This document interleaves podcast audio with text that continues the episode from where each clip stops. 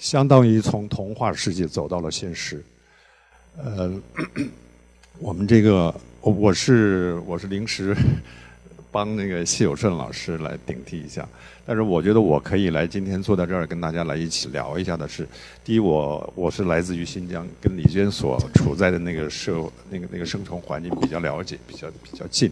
在在媒体里有做了很长时间，所以说我才斗胆敢坐在这儿跟李娟老师来来谈这个问题，而且我还有感于咱们的羊城学堂，这是广州公益事业的一个很具体的载体，呃，每期都有很多热情的观众和听众到这里来，呃，接受这种洗礼。我觉得看我看到今天这种场景，的确为咱们羊城学堂坚守这么多年的这个感到很钦佩。特别是李娟老师能够走进羊城学堂，我相信，呃，会把这个他的那种迷幻般和幻幻彩般的那种童话世界的那种呃氛围带给大家。嗯，今天我们可能还有一位呃嘉宾，就是我们这本书的，啊，我们这本书的。责任编辑之一周思怡小姐，因为她呃在出这本书的时候，跟我们李娟老师也有更多的很深入细致的沟通，所以说我们一起来跟我们的可爱的李娟一起来跟大家进行这一场对话。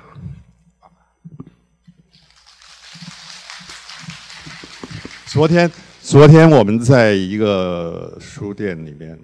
跟陪着李娟老师一起签售的时候，我们没有想到现场那么多人会会会来，所以说，呃，我跟李娟说我说你准备收获别人对你的爱吧。所以说昨天，呃，那种潮水般涌向李娟老师，所以李娟老师她他很少出来，他是需要一个被保护的人，呃，因为他他他很会写，但是他不善于用语言更多的来进行表达，所以说我们。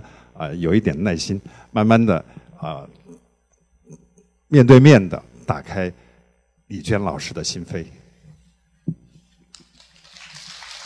先先跟羊城学堂的呃听众和观众们问个好。谢谢大家来看我，谢 谢。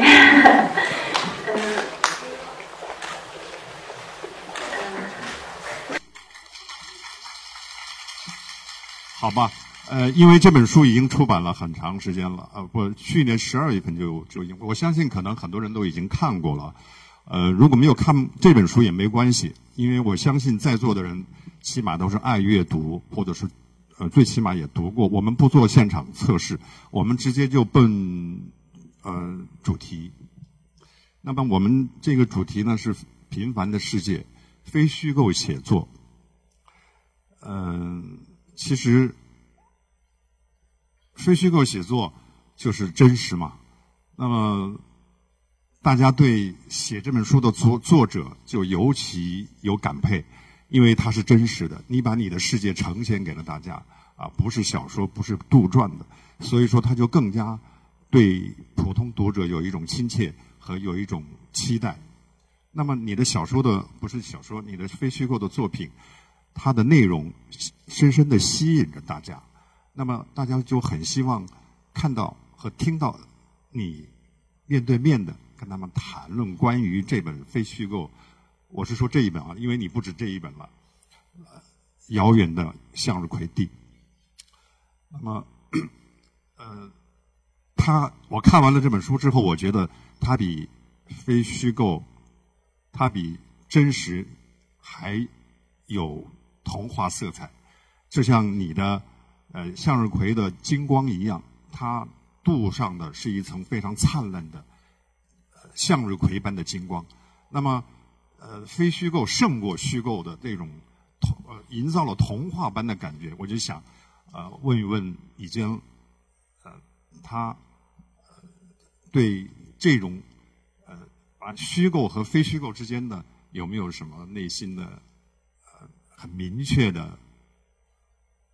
就是在文学上写作的时候的一些界定，虚构和非虚构。虚构和非虚构，嗯，就是往往我们看你的作品啊，虽然知道是非虚构的作品，但是有时候又会想到，就像看小说一样。你觉得这个怎么看？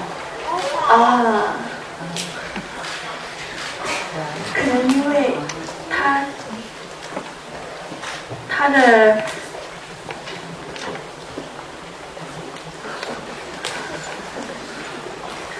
其实他的他他所他他所表现的，其实我们看完了他的作品之后，都看得出来，呃，就是荒漠的戈壁，是农田土地，而且还有他的他们家养了一些家禽狗猫啊，什么都有，就是很琐碎的真实的事情。但是当我们读完了之后，我们都觉得它好像不是真实的事情，它好像是非它好像是虚构出来的啊，那么灿烂，那么那么多姿多彩。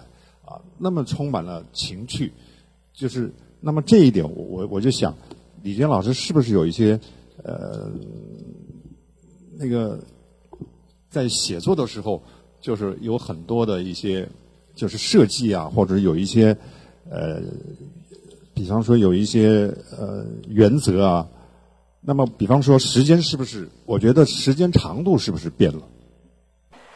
嗯，他。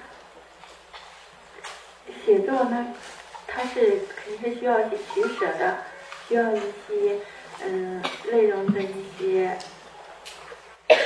衔接调整，你不能像流水账一样，嗯乱七八糟的想到什么写什么。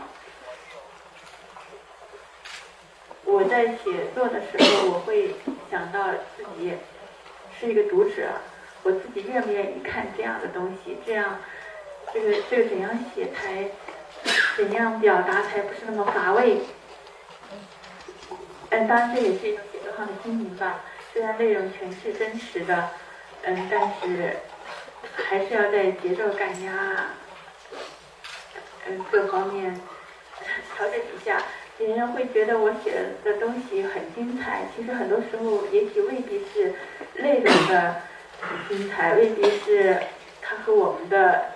嗯，我们我们和别人的生活有什么很大的差异？我觉得还主要就是我尽量不 说废话吧，然后尽量哎怎么说呢？就是哎也是一个很难难以言说的一种技巧，我说不上来。但是我写的时候，我自然而然会那么考虑，会很耐心的、很缓慢的。去听你。呃，因为上我，因为我，我我刚才说我我也在呃跟李娟的她的作品里面的世界呃更加比你们接近一些，是因为我在《新疆日报》做了八年的记者，呃，走遍了千山万水。那么，但是呢，我们只是去采访，只是去工作啊。当我们更接近古尔通、古尔班通古特沙漠，或者是呃，种格尔盆地的时候，我们只是路过而已。但是李娟不是啊，她是在那儿真正的生活着啊，在那儿付出着。她付出的不仅仅是她的这个呃体力啊，她的劳动，而且他更多的心路历程啊，都是留在了那个位置，还有很多的细致的体验。那么我刚才说的时间拉长，是因为我在读李娟的文章的书的时候，她很多句子都。呃，感动我，呃，那么我就想，只要是感动我的地方，我就把它折一页，啊，最后整本书全部折完了，全是感动我的，啊，全是感动。所以说，我想今天，来不及引用很多，但是我就想引用一点点，就是比方说能说明问题的。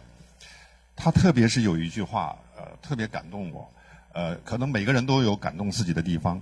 为什么？就是说，我说时间拉长了，是因为沙漠、荒漠。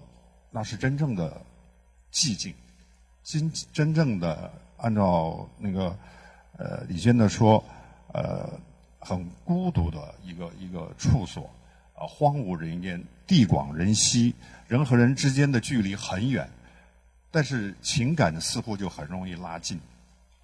他有一句话说，呃他有一次在长途汽车站。那已经是很早的、很老的老式的长途汽车站，遇见了一个陌生人，两个人就搭讪，完了以后就慢慢开始尝试着说话。很短短暂的沉默，这个时候被李娟抓住了。她说：“啊，我们一起沉默的时候，过去年代的记忆潮水般涌来。那么这是一个，这变成了一个瞬间。这个瞬间很有可能我们在都市生活的时候就忽略了这种彼此沉默的时候。比方说，我现在不说话，这种沉默被李娟抓住了，很多遥远的记忆像潮水般涌出来。那么这种。”这种被他抓住的这种人和人之间沉默的这种瞬间瞬间呢，这只有在非常空旷、荒无人烟的地方生活久了之后，才会有这种这种感觉。因为人和人之间交流是很难得的，啊，所以那种寂静是人和人之间的沉默才是真正的寂静，因为他天天都是安静的，什么声音都没有，啊，可能有风声，大自然的声音。但是大自然的声音其实跟他来说已经是很好的对话了。呃，我看了李坚的书之后，我感觉到他是非常敏感。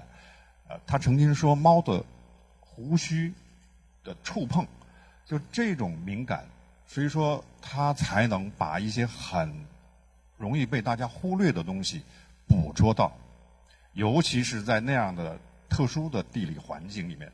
那么在这种情况下。他的时间就是被拉长了，一秒计、一分微秒计，它的时间好像有透视一样，微观下时间是这样子的，命运是这样子的，生活是这样子，好像跟我们呃一天天的过，我们是过加速度的生活，李娟好像相反过来，嗯啊。是的，这种感觉我在文字里也反复的提过，源于童年吧。有一段时间就觉得时间突然停止了，其实是很恐怖的事情，感觉到时间停止了。然后，然后那个那个对我对我来说，就是非常深刻的一种一种一种一种体验。后来我在写作的时候，我就总是会，我很想把这个时间，像这种你说的这种寂静，很想把它很写出来，但是写不出来，只是一次又一次触碰它，触碰它，没有办法完全的还原那种感觉。但是读者，我相信读者还是感觉到了。还是，这是种很特别的一种体验，可能是我们每个人都需要的这种。因为你还有一个段落，就是人间。你说的人间，他也是，他他很难得去到他的永红公社和他们家的那个小镇，啊，他一般都在他们向日葵地的那个很偏远，大概。呃，全是荒无人烟的，他们家独立的蒙古包在那儿生活，啊，他们家的邻居都要离他几十公里。那么他当他去到永红公社或者是他们的小镇的时候，他会遇到一些很久以前的一些熟人。这个熟人是什么意思呢？我感觉就是在放牧的时候可能见过一面，可能路过他们家讨过一口水喝，啊，这就变成熟人了。完了以后，本来也没有什么交情，但是在小镇里面，在人很多的地方，突然又遇见了，啊，他情不自禁的就把他当成朋友来打了招呼。完了，他是用什么样的话来形容呢？他说：“此时的热情，此时的热情的安慰，安慰的是过去的孤独。”就此时的热情是安慰了过去的孤独。这个时候，比方说，我碰见一个曾经到我们家来讨过一口水喝的人，我们到了另外一个人多的地方相遇了，我很热情的跟他打招呼。这个热情来自于哪呢？来自于对过去的孤独的安慰。我觉得这话说的，就是把这个孤独和寂静，呃，已经诠释的非常的切切肤。那那种到位，啊，就是这种这种东西，其实是我们非常陌生、体验不到的。你把它写出来，我觉得它好像是似乎是非虚非虚构的，因为我们不不相信还有这样的事情，因为我们想不到。是的过去的孤独实际上是没法安慰的，但是又让我们深深的陷在记忆里面，老是去想他想他，所以事后的热情其实是一种无能为力的弥补吧。但是你的弥补往往就是让我们现在的读者可能你写的是十年前的记忆，但是我们现在的读者读起来觉得好温暖。就温暖了我们现在的人的心灵。嗯，是的，这种弥补是人人都需要的。谢谢李娟。其实现代社会的冷漠是的确需要需要。其实人和人之间的距离其实是最长也是最短的。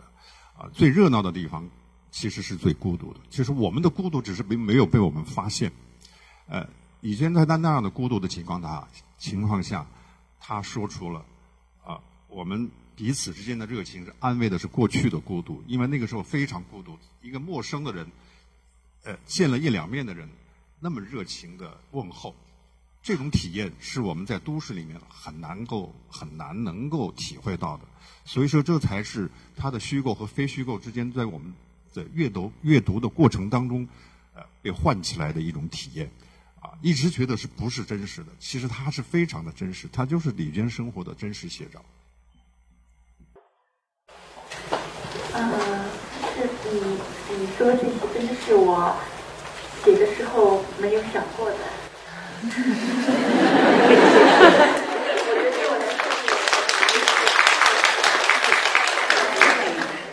在非虚构里面的一些。就是让谢谢让我意识到你是一个哎呀，我真是太……我我觉得我们阳阳城学堂的观众特别好，呃，特别能够深入，能够体谅啊。因为李娟老师，我觉得这个我们嗯，就把节奏也放慢下来啊，慢慢的让他思考，或者说我们一起共同思考。等一下，我们还有很多的提问的环节，希望我们融进来，融到这本书里面。呃，还有一个感受，就是为什么那么偏远的地方的那么贫瘠，看起来是无以告慰的那种那种空旷？为什么我们都市那么繁华啊，那么丰富生活那么丰富多彩啊？完了以后，我们的娱乐生活是其乐融融，物质生活那么呃风光，能够对李娟所写的那么偏远的地区的呃文字内容那么感兴趣？我觉得这也是一个我们当今是不是能够说明体现了某种稀缺，而真正看起来呃非常贫瘠的地方，它又那么丰富。所以说，我们要感谢李娟的那种翻译，他是通过他的感受啊，通过他呃在那个地方生活啊，用心去体验，完了以后变成文字之后传达给我们的。在这一点上，我觉得尤其要感谢。李娟在那边的坚守，呃，真的不容易，可以说叫度日如年，因为你只能听到风声和自己呼吸的声音，啊，你听到自己呼吸的声音是很沮丧的，啊，因为自己呼吸的声音不好听，但是他就是这样过来的。那么在时间又变得很长，因为时间是没有时间了，没有时间，其其实时间就很长了。快乐就是时间很短才快乐，所以时间一长就是痛苦。那么你既然抓住了这个时候来表达他在生活当中所啊捕捉到的一些很精彩的片段，同时他和自然生活和自然呃包括呃家禽呢，他们家的猫狗都成了朋友，都成了心和心灵呃把对方都人格化了呃，所以说才变得那么的精彩。啊，他写他们家的呃这个家禽的时候，啊，说鸭子最放心了，呃，不怕冷，也不给它盖窝，因为它穿着羽绒服。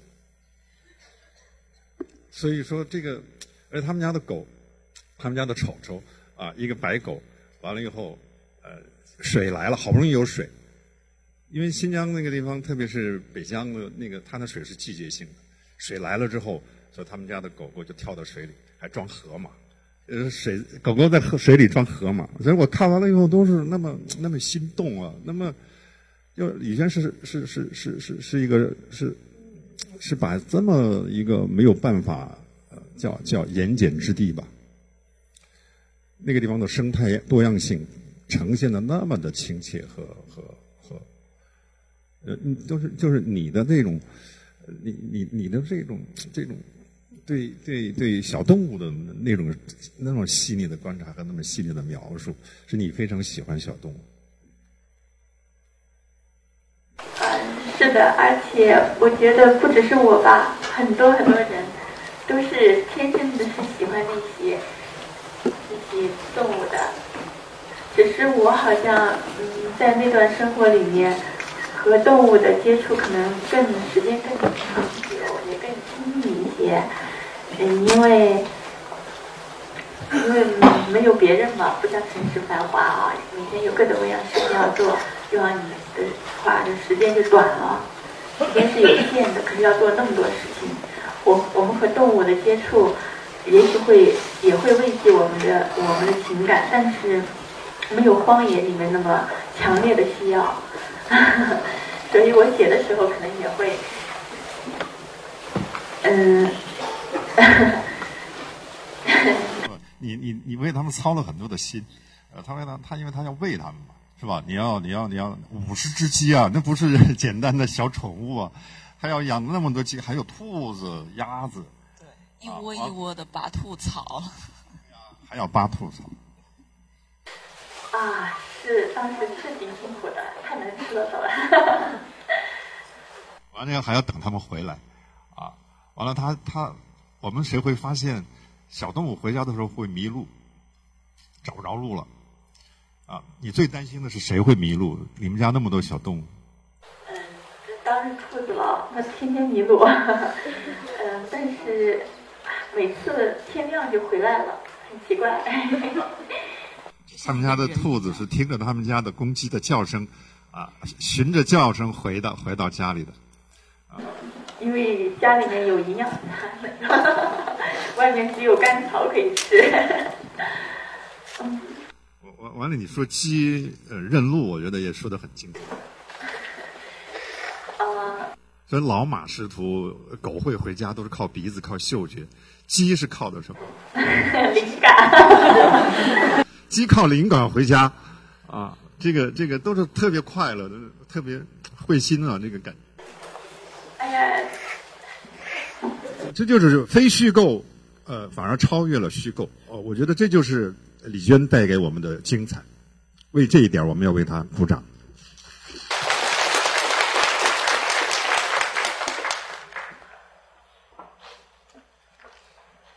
这个就是就是，比方说，还有就是我刚才想说，就是把细碎变得很硕大，就很小的事情，呃，不是细节啊，不是细节。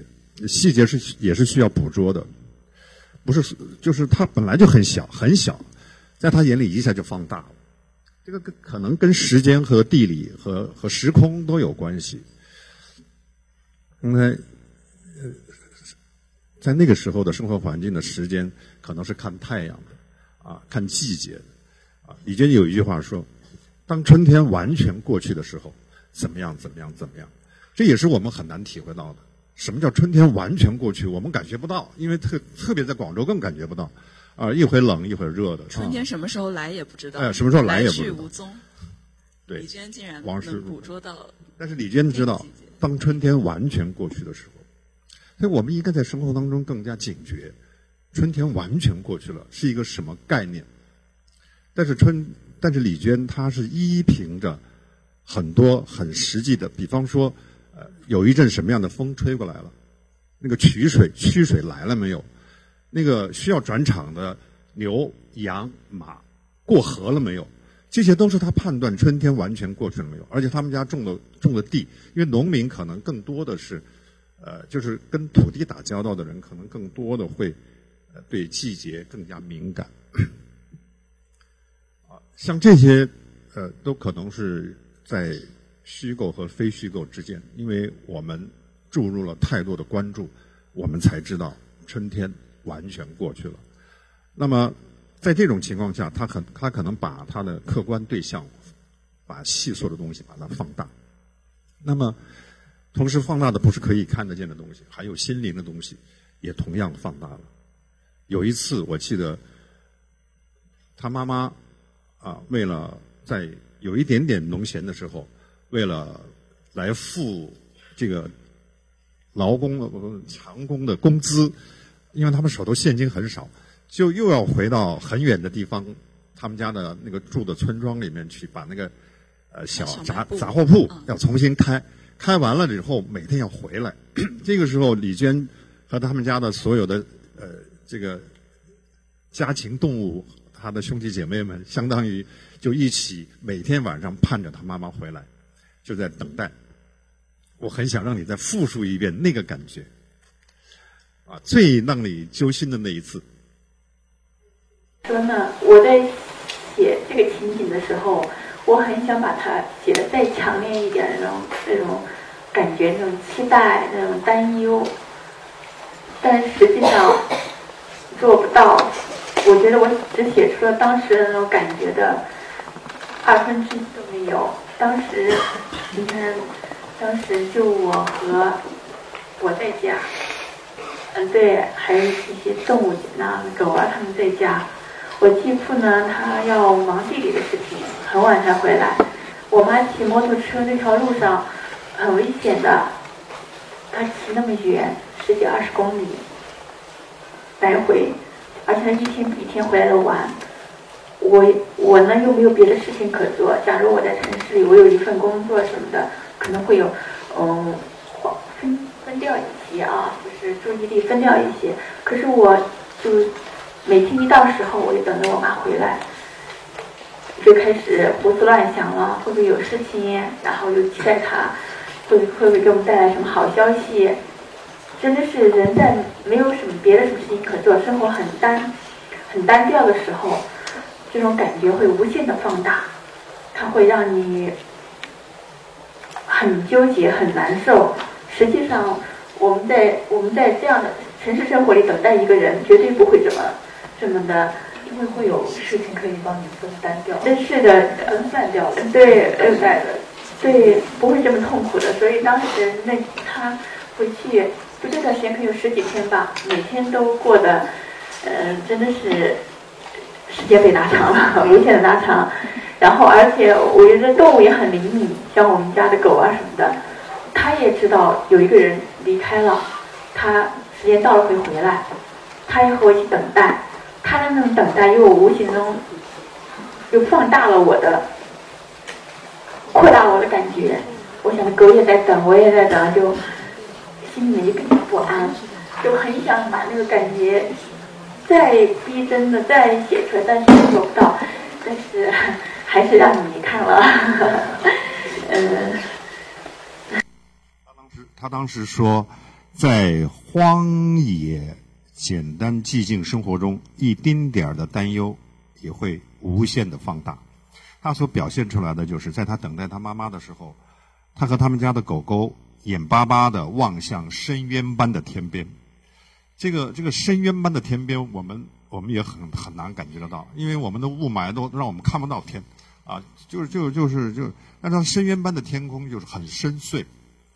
那个时候可能还有很多星星啊，因为草原上那个那个啊，对，没路灯。他们期望的就是远处射过来的他妈妈摩托车的那个车灯。如果当他看到这个车灯射过来的时候，他的心才定下来。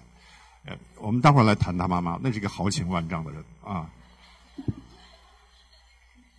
完了，完了，他针对这一点之后，他写。等待是植根于孤独之中的植物吧，孤独越强大，等待越茂盛。这些话都是只有他独特的体验之后，才能写出来的，打动人心的金灿灿的句子。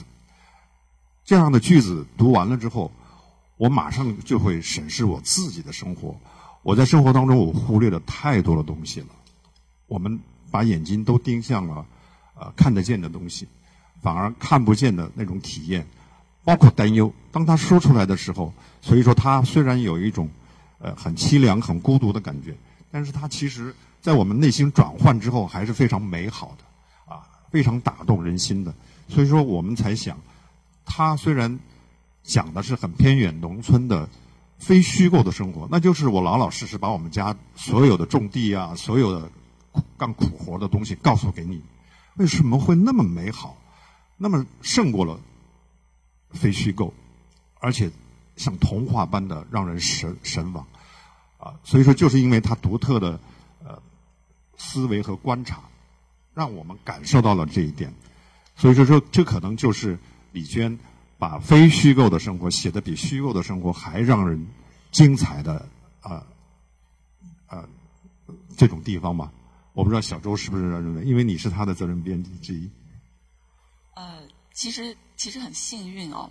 呃，昨天我们在解呃做第一场活动的时候，呃，邀请了二东，二东跟李娟呢已经是认识了有十十。几年已经有数年之长了，然后也是第一次网友见面。那么我也是通过呃遥远的向日葵地呢，呃认识了我们娟姐，但是竟然那么快就能够遇见，所以好幸运，跟二东的待遇是一样的。那么其实我们在读这个拿到稿子的时候，呃，我很欣喜。为什么呢？因为每一遍读出来都有不一样的感受。第一遍好像很流畅的、很畅顺的就读过去了，像珠玉一样一颗一颗的串起来，就是一条很漂亮的项链。那么第二遍我们精读的时候，就觉得每一次都能发现一些，比如像等待，比如说像挖掘自己内心的隐秘之处的一些感受。第三、第四遍读。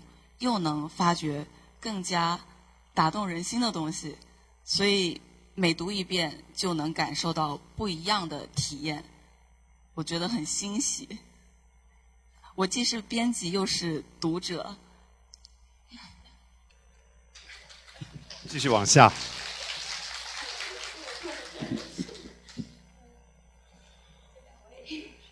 我觉得这才是真实的李娟。如果她口若悬河，我都挺可怕了。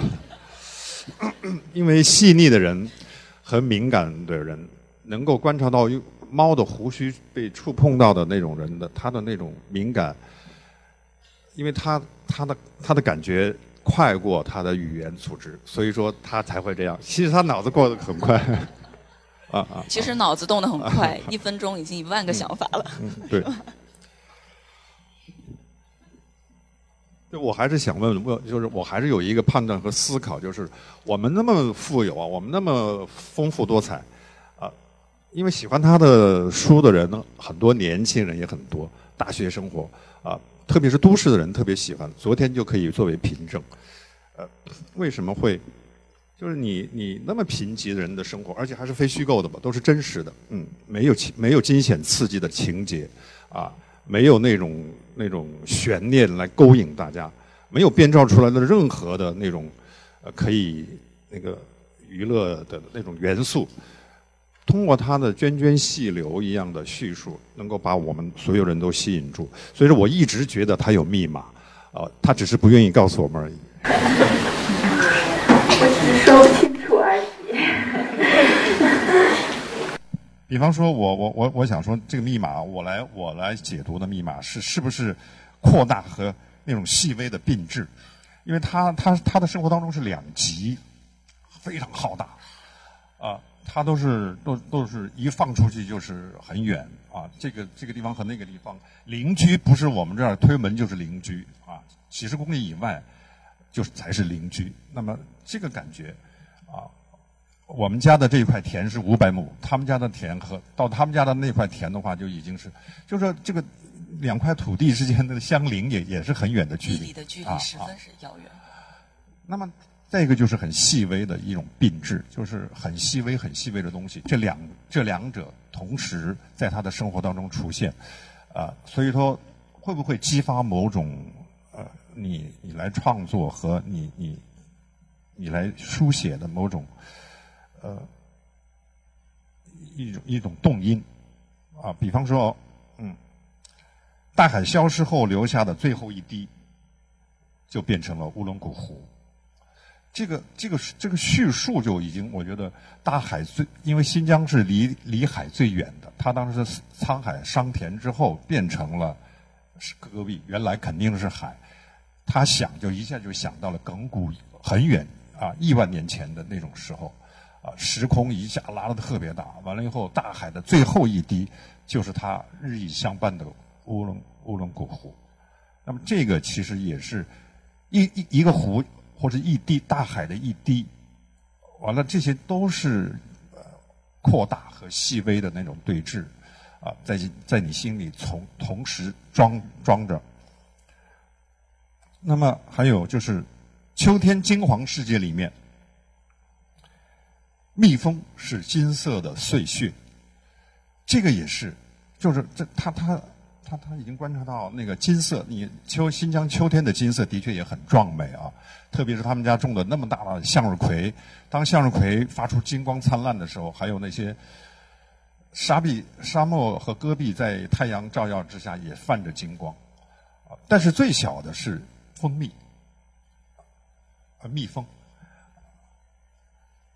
是金色的碎屑，就是这些，你你我们根本就忽略了蜂蜜金色的碎屑。当它承受的阳光的时候，它闪过你的眼眸的时候，它的确是金色的碎屑。唰！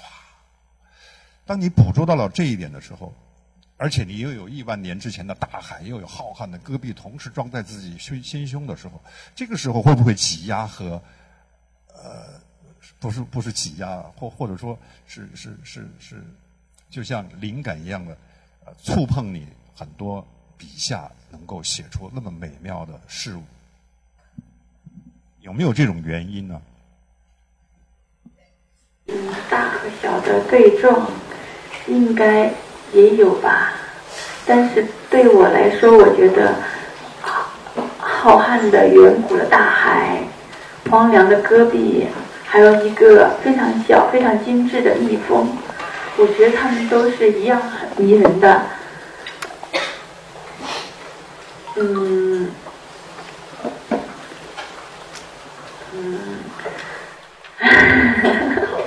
比如还有一句我特别喜欢的：“水在光明之处艰难跋涉，在黑暗之处一路绿灯的奔赴顶点。”那是水在这片大地上所能达到的最高的高度，一株葵花的高度。这样的对比，我觉得太震撼了。我我是想，其实我是想写那种植物的生长那种力量，但是你，但是我觉得它是一种很澎湃、很巨大的一种，但是这种巨大。但植物只有那么高，只有那么小，它却让你那么震撼。昨天它只有这么高，今天就这么高了。昨天还有两片叶子，今天就四片叶子了。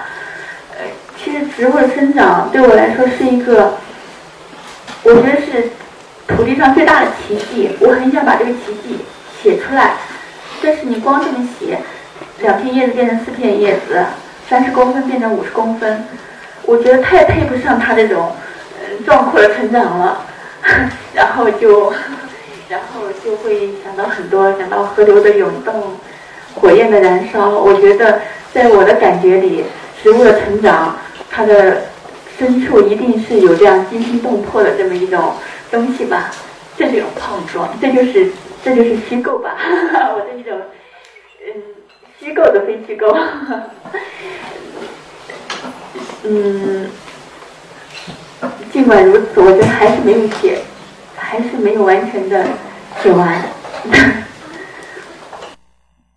嗯，就是这种对素材和对写作对象的捕捉和锁定，呃，这是他和别人不一样的地方，和他的所处的生活环境是不一样的地方，所以他他表达出来的才能够，呃，是一个呃别样和异样的世界。接下来我就要谈你妈妈了。哎呀，你书中最让我觉得，他是你其实是他书中的主人翁，啊，如果说是一个我们把他当呃非虚构来读，他给了我虚构的这种成分的话，其实这个人物就是他的妈妈，他非常真实，但是又是那么的不可不可琢磨，那么的不真实，他就是一个虚构出来的人物，因为他太太太灿烂了，太夺目了。那么接下来啊，比方说他的那种能够把这个这个生活表现的那么好的所谓的密码，我我我来想，就是豪情与纤弱的纠缠。他一直和他妈妈在纠缠。我我这样说嗯没问题啊，就是你的书中读到的，因为虚构非虚构有点麻烦，我不敢乱说，因为都是真人真事儿，你知道吗？他不是一个角色，如果是书中的一个角色，我就可以是他设定的。但是这个不是，这是他妈妈，所以说我们不敢乱说。啊，嗯，你你虽然没有人设的，但是全是他妈妈自己流露出来。但是豪豪情是的确是他设定的，这个词儿是他的后记里面说到的啊。那么这个纠缠来自于什么？我就觉得，比方说，呃，所谓纠缠。就是两方面呢，一个是因为你妈妈是豪情万丈啊，真的是目标坚定，完了以后是大地意志的执行者，而我们的李娟呢，只是一个很纤弱的啊，她只能抵半个劳力啊，在他们家哈哈 只能在家喂喂喂喂那种啊啊喂喂鸡鸭呀，完了以后出去拔拔草啊什么的，做做饭，所以只能是半个劳力。呃，关键还有一点就是他精神犹豫，他他不安分。啊，不像他妈妈那么坚定的，一定要把向日葵要种出来，啊，要怎么要怎么着，啊，他不是，他随时有一种背叛，他要背叛他妈妈，啊，有一种出走的感觉，啊，就是这个这个感觉当然更更深一层了啊，就是每一个孩子长大以后都有出走的冲动，这是背叛，这就是就是断乳啊，我要成长啊，我要独立，那么这两者之间其实跟他妈妈这种纠缠，在每一篇文章里，每一个文字里我都读到了啊。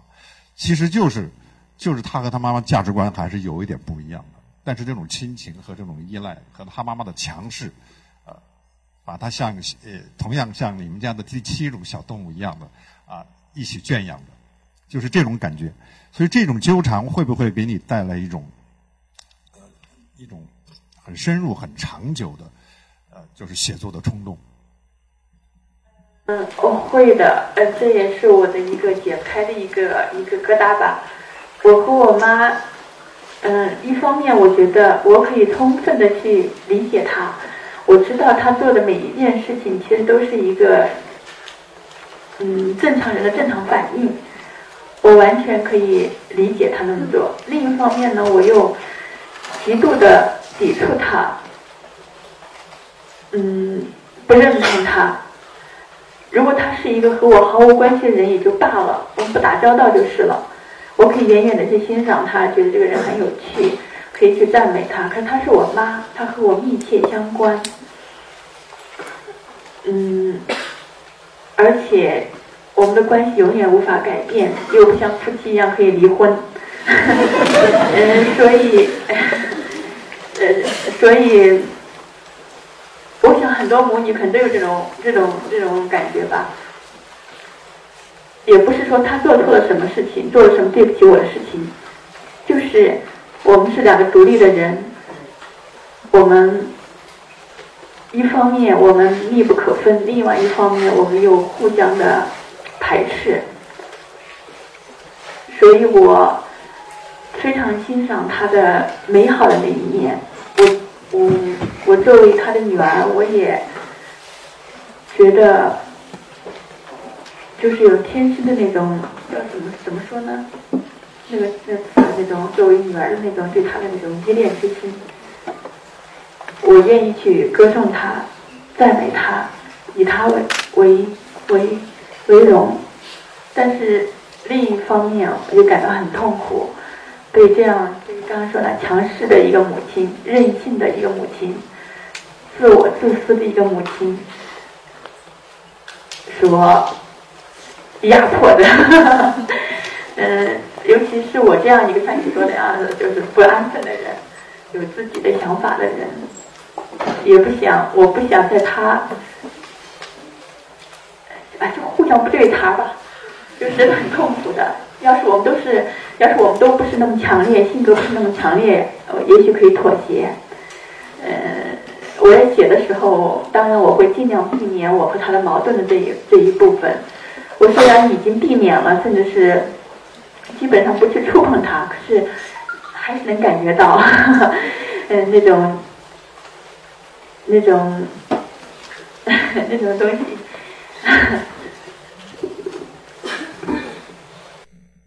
他其实发自内心的这个，他其中有一句话，你们可以感受到，他跟他妈妈打电话，这一段也非常精彩，我不知道你们看了没有？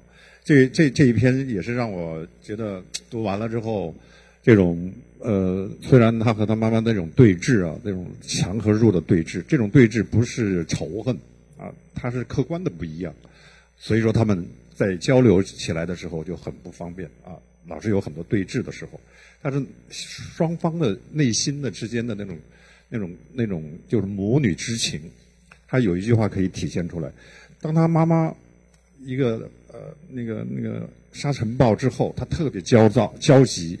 呃，草原上又没电又没信号，所以说他要想方设法跟他妈妈打电话，不断的打。他妈妈呢，为了跟他打电话，找了两天信号。今天是往东走啊。看有没有信号，没有。第二天朝朝西走，完了，终于找到了一个离地面高出来一点点的地方，因为沙漠全是平的啊，终于有信号了，就赶紧跟他打电话。打电话就是停停顿顿，停停顿顿。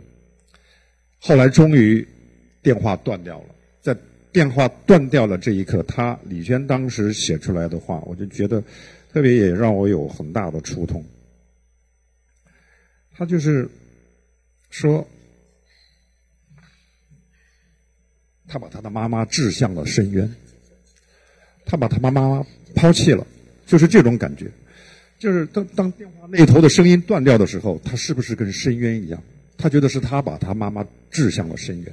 其实他是很自责的，对他妈妈。虽然呃，虽然具体的事情相互之间有交有有焦灼啊，有争执，甚至是有，但是当关键的时候，当你写出这一句话的时候，我觉得。他就是我们表达不出，我表达不出来。比方我跟我每个人跟自己的父母的感情都不用怀疑啊，但是我说不出来。我把我妈在这个时候掷向了深渊，这个感觉，这个其实你根本没有，对不对？但是他情愿这样想，啊，情愿这样想。他妈妈没也没去深渊，就是在那一刻，电话那头的确是深渊，对不对？啊，信息的这个这个这个。这个对岸肯定是深渊，嗯，特别是还有光纤的光缆这样的传导系统，所以他妈妈的声音在那里头消失的时候，他觉得是他把他妈妈掷向了深渊。就这一句话，他完全把他和他妈妈那种依恋之情全部就是暴露的非常的充分，啊，也体现的非常好。如果我是他妈妈，看到了这一句话，我我会对他百依百顺啊，任何矛盾都不会有。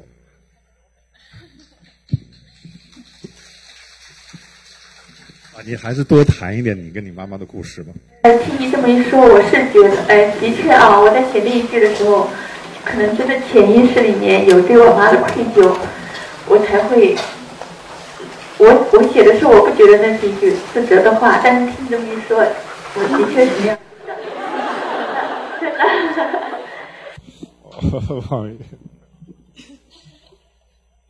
其实还有一句哦，就是你跟他，你跟你妈妈。呃，善于离开的人，就是，啊啊那一篇，呃，叫善于到来的人和善于离别的人，就是最后你和你妈妈终于要离别了，但是因为长途车站那个车老是开不走，老是停在那里，你们没有好好的告别一次。你说你还想走到你妈妈的窗下，呃，踮起脚敲打一下车窗。让他看到你，然后再重新离别一次，但是终于没有。就是那一刻，你克制住了自己，然后现在又把它写了下来。其实这种感觉应该是一直留存到现在，念念不能忘怀的，是这样的，是有这样的情绪在。嗯，是的，嗯，毕竟是母女嘛，啊，搞得迷迷糊糊，觉得有些矫情。但是呢，心里面的确是有那样强烈的感觉，就感觉到我们又我和我妈不是经常生活在一起的，大部分时间都是分开的，所以每次分开，我们都已经习惯分开了。可是实际上呢，一分开就不知道接下来会发生什么事儿，就有很多的那种猜测，很多的也舍不得吧，很多的依恋。可实际上，你真的要是对他表达这些东西，又觉得是一个很可笑的，很很，所以我很矫情的是这些矫情，然后我很想那么做，很想告诉他我的真实想法，但是又想对他柔软一些。嗯，是的，但是实际上，嗯，做不到。强忍的很难做到。谢谢李娟老师，然后也谢谢那个李薇老师和周希怡编辑的解。